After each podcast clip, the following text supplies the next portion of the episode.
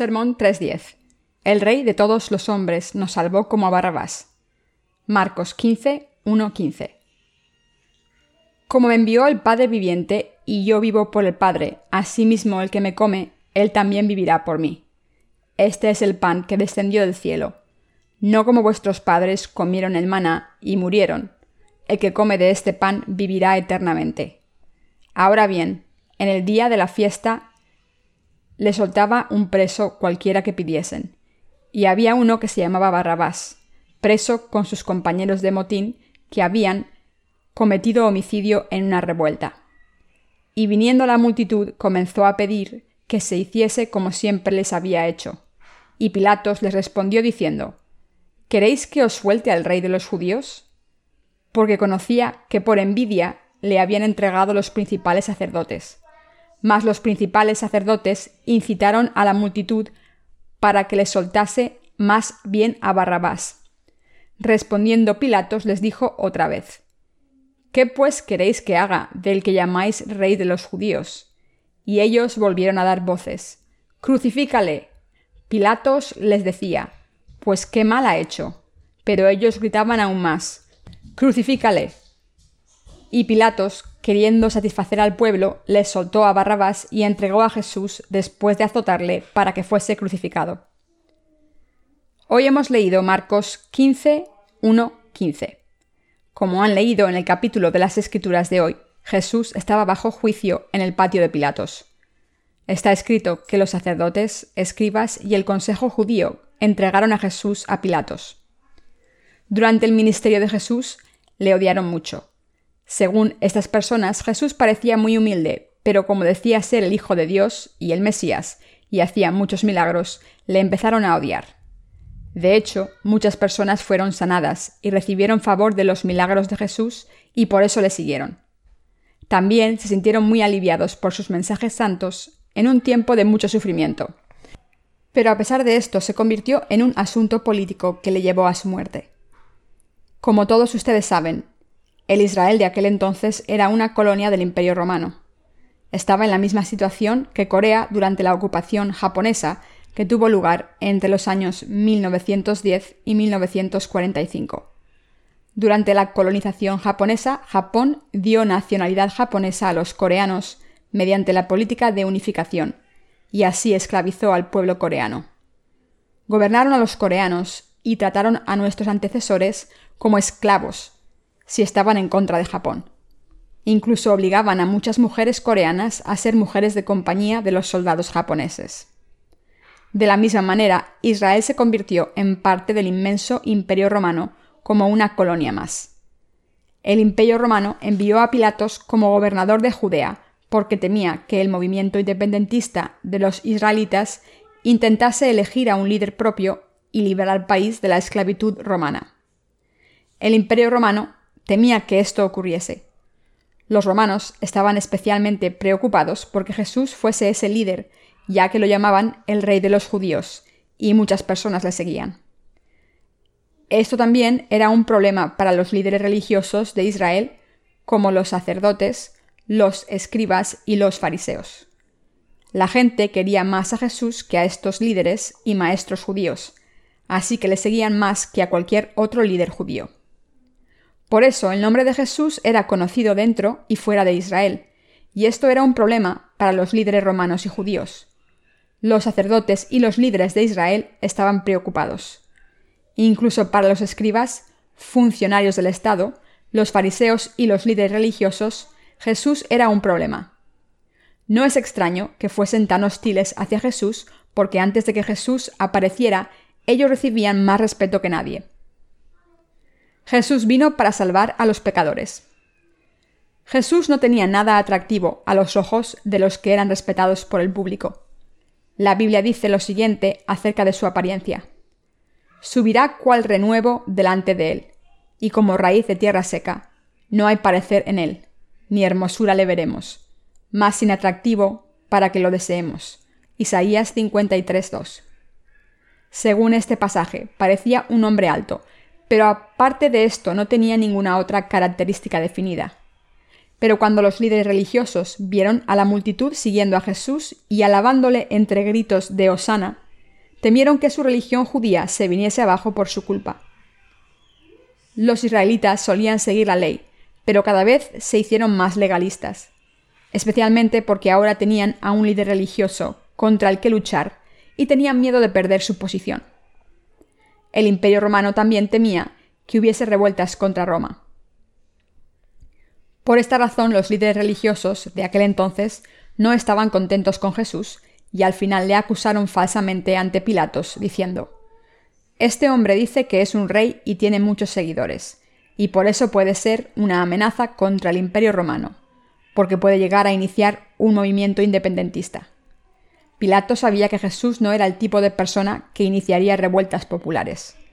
Si Jesús fuese este tipo de criminal, tendría una apariencia dura, pero era muy humilde y dócil. Los líderes judíos acusaron a Jesús de todo tipo de crímenes falsos, diciendo, no solo afirmó ser el rey de los judíos, sino que además intentó empezar una revuelta contra el imperio romano. Pero a los ojos de Pilatos Jesús no era ese tipo de persona. Pilatos le dio a Jesús la oportunidad de defenderse diciendo, Esta gente te está acusando de muchos crímenes, ¿verdad? ¿Por qué no te defiendes y dices algo? Pero Jesús se quedó callado. Pilatos estaba maravillado. Los hombres comunes suelen inventarse excusas cuando son acusados de algún crimen, pero Jesús no se defendió aunque le estuviesen acusando falsamente. Como todos sabemos, Jesús decidió ser crucificado para pagar por nuestros pecados, porque cargó con todos los pecados del mundo cuando fue bautizado por Juan el Bautista. Nunca quiso ser un rey político o un líder religioso causando una revuelta popular. No quiso crear una nueva religión para ser su líder. Como Jesucristo, que es Dios mismo, vino al mundo para salvar a todo el mundo de sus pecados, y para ello se presentó en la corte de Pilatos para cumplir su misión. Por eso no le contestó a su interrogación. Hermanos y hermanas, todo país tiene sus fiestas tradicionales. Todos los países tienen leyes en las que se perdona la condena a un criminal durante las fiestas. Como todos sabrán, en nuestro país el presidente suelta a algunos criminales durante nuestras fiestas. Israel está a punto de celebrar la Pascua. En esa fiesta se conmemora el día del éxodo de Egipto, que era una de las fiestas más importantes en Israel. En esta fiesta había una tradición en la que se soltaba a ciertos criminales.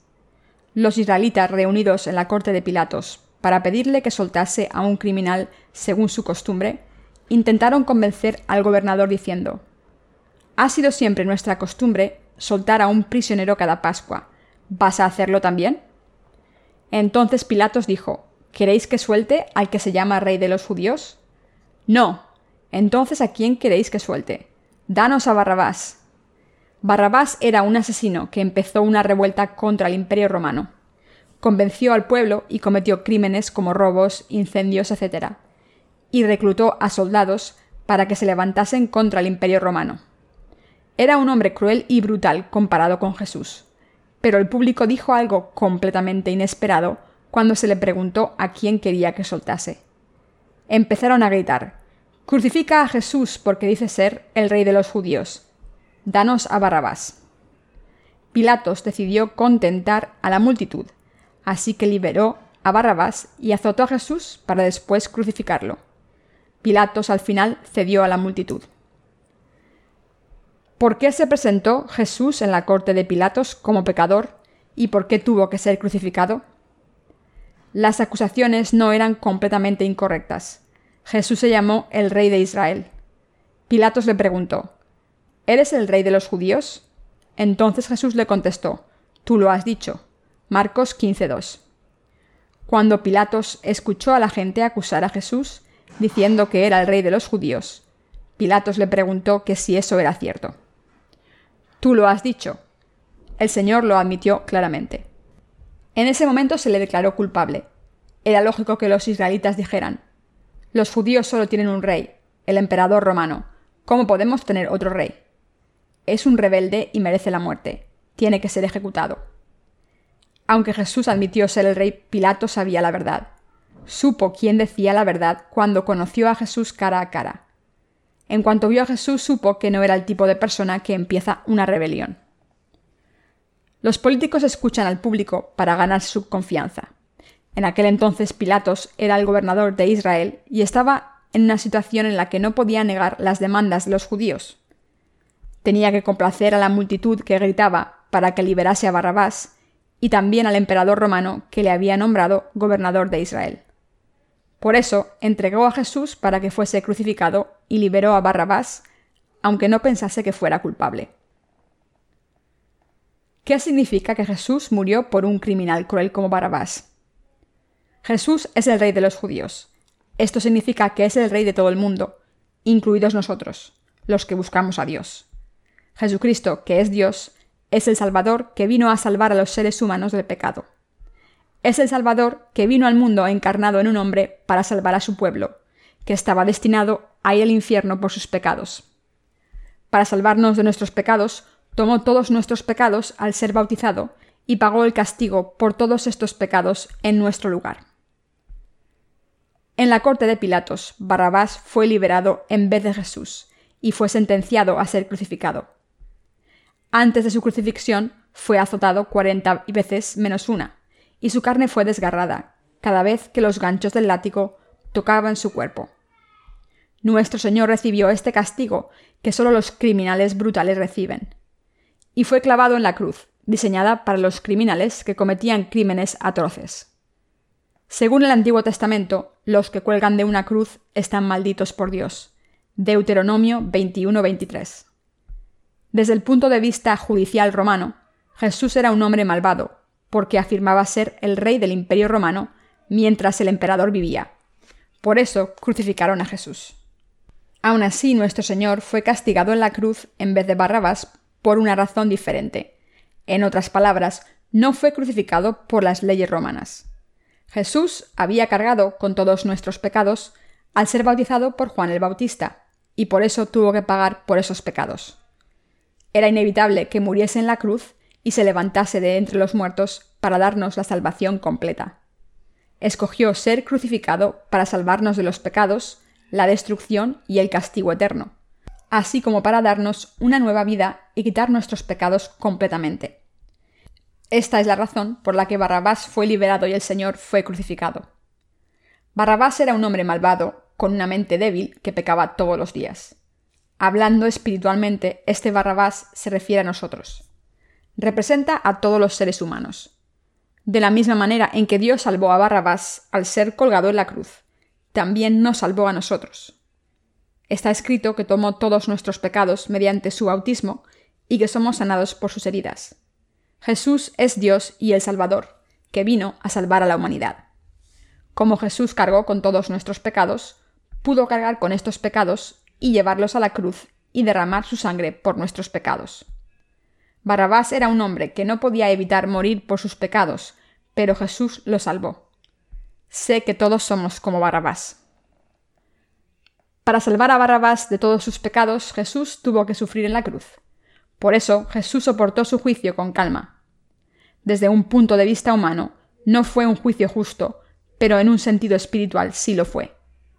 Como el Señor tomó todos los pecados del mundo, tuvo que ser azotado, crucificado y resucitado para darnos la salvación. Por eso lo hizo. Jesús vino a este mundo para salvar a personas como Barabás, y para ello tuvo que cargar con todos los pecados del mundo al ser bautizado por Juan el Bautista, y después tuvo que morir en la cruz por esos pecados. Por eso no se defendió ante Pilatos de la siguiente manera. No, no es cierto. Cuando dijo que era rey, Quería decir que era un rey espiritual, no político. No tengo ninguna intención de reinar sobre estas personas. Me están acusando porque tienen celos espirituales. Si Jesús hubiese dicho esto, podría haber evitado ser crucificado.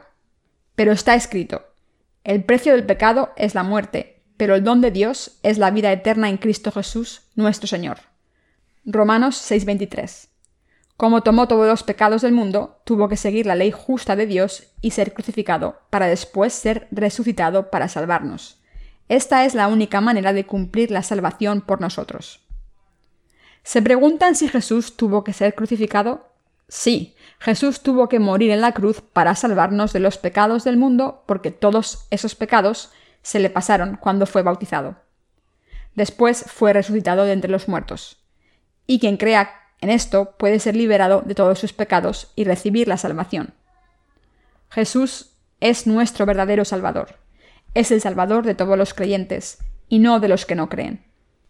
Jesús nos salvó de nuestros pecados, pero esta salvación es solo efectiva para los que creen. Para los que no creen, Jesús no puede ser su Salvador. ¿Quién es Jesús? ¿Quién fue clavado en la cruz? Debemos tener el conocimiento correcto y la verdadera fe. No hay nada más importante que esto. Jesucristo es Dios. Como Rey de Reyes y verdadero Dios, vino a este mundo encarnado en un hombre. Tomó los pecados por su bautismo, murió en la cruz, se levantó de entre los muertos y nos salvó completamente. No debemos olvidar el hecho de que Jesús, quien es Dios mismo, nos salvó a través del bautismo del agua y el Espíritu. Jesucristo, que es Dios, no tenía por qué sufrir tanto, ser odiado y humillado y sufrir un dolor insoportable. Pasó por todas estas cosas por una sola razón. Esta razón era salvar a la raza humana, incluidos nosotros, del castigo y el pecado. Sabía que sus hijos sufrirían por los pecados y por eso bajó del cielo cargó con los pecados de todo el mundo y nos salvó para ser la gente santa de Dios. Un ejemplo. Había una vez un país donde la gente era corrupta y pecadora. El rey y sus vasallos se reunieron un día para hablar de este problema. Al final de la reunión llegaron a la conclusión de que deberían reforzar las leyes, ya que la gente estaba cometiendo tantos crímenes. Por tanto, crearon leyes nuevas. Estas leyes nuevas decían que se amputarían las manos de los que robasen y se les sacarían los ojos a los que cometiesen adulterio. Crearon leyes estrictas y se las comunicaron al pueblo. Estas leyes entraron en vigor ese mismo día. En todas las calles había carteles con las consecuencias de estos crímenes. La gente tenía miedo. Con el castigo en mente, los que solían cometer crímenes empezaron a temblar. Pero un día el hijo del rey cometió adulterio. El príncipe fue el primero en violar una de las leyes nuevas. El rey dijo, si hacemos excepciones, la ley no valdrá para nada. Traed al príncipe y hacedle lo que la ley dice.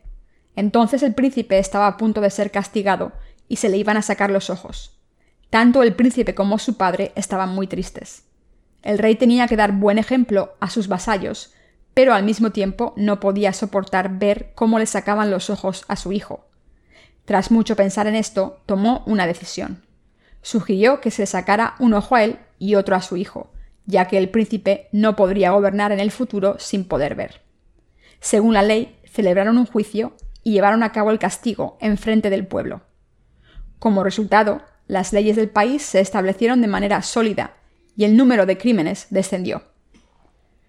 Como en esta historia, el castigo de los pecados debe seguir lo que dicen las leyes. El que el Señor fuese crucificado fue el veredicto justo de Dios, que se basa en su ley. El castigo del pecado es la muerte. Dios nos dio la ley hace mucho tiempo. Por ejemplo, ojo por ojo, diente por diente, mano por mano, pie por pie. Éxodo 21-24. Esta era la ley. Sin embargo, los seres humanos nacimos como pecadores que no pueden cumplir la ley completamente. Aunque los seres humanos fueron creados a imagen de Dios, cayeron presa de las tentaciones de Satanás y pecaron contra Dios. Pero Dios no pudo enviarnos al infierno, así que envió a su Hijo a este mundo para recuperar a su pueblo y convertirlo en un pueblo justo a través del bautismo de su Hijo, su crucifixión y su resurrección.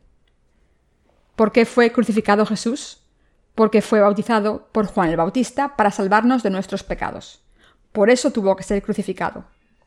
¿Por qué tuvo que venir Jesús a este mundo? Para salvarnos de forma justa, adoptarnos como sus hijos y darnos las bendiciones eternas. La gente de fe debe entender la razón por la que Jesús fue crucificado. Debemos darnos cuenta de que Jesucristo sufrió un castigo tan horrible e indescriptible para salvarnos de nuestros pecados. Debemos saber que este es el amor de Dios. Este proceso es la salvación justa de Dios. Cuando creemos en Jesucristo, quien nos salvó mediante el Evangelio del agua y el Espíritu, Satanás no puede molestarnos. A pesar de nuestras debilidades, seguimos siendo hijos de Dios y su pueblo santo, porque Jesucristo tomó todas nuestras debilidades y dolores, y murió por nosotros para después levantarse de entre los muertos, y nos salvó de esta manera. Este es el tema principal del sermón de hoy. El criminal Barrabás era el mayor criminal de todos. El que fuese liberado y Jesús fuese crucificado implica que Jesús nos ha salvado al ser bautizado y pagar el castigo por todos nuestros pecados. Seguramente ya saben esto. Sin embargo, aunque lo sepan, quiero que piensen en el sacrificio que Jesús hizo por nosotros. Incluso las personas que dicen que tienen fe no piensan en el hecho de que Jesús se sacrificó por ellos. No consideran el Evangelio del agua y el Espíritu y saben que son salvados al creer en este Evangelio, pero no piensan en el sufrimiento de Jesús ni en su amor. Debemos centrarnos en este aspecto de ahora en adelante. ¿Cuánto amor tuvo Jesús por nosotros para ser desnudado, azotado, cubierto de heridas sangrientas y caminar hacia su ejecución con una corona de espinos clavada en la cabeza? Su cuerpo estaba cubierto de heridas. Los soldados romanos clavaban a los criminales en la cruz con clavos en las manos y en los pies. La piel empezaba a desgarrarse y la sangre salía cada vez que el corazón latía o que el criminal respiraba. A medida que la sangre salía del cuerpo, la persona empezaba a desangrarse. Está terminado. Juan 19:30. Jesús entregó su alma con estas últimas palabras. La razón por la que Jesús murió tan rápidamente fue probablemente que no estaba muy sano. No es importante que muriese rápidamente o despacio. Todo lo que debemos recordar es que murió para eliminar nuestros pecados. Debemos meditar sobre esta parte y estar agradecidos. Le doy gracias a Jesús por sufrir por su amor infinito por nosotros. No puedo dejar de dar gracias al Señor por eliminar nuestros pecados y salvarnos completamente. Digamos con todo orgullo, gracias por sufrir por mí, Señor. Bien, debemos poder expresar nuestra gratitud por Dios. Es muy natural sentirse agradecido y decir gracias y recordar esta gracia siempre. El Señor que nos salvó vive en nuestros corazones siempre. Nuestro Señor nos puede decir, gracias por reconocerlo, cuando recordamos su ministerio de salvación y le agradecemos lo que hizo cuando escuchamos su palabra. Debemos darle gracias a Dios desde lo más profundo de nuestros corazones.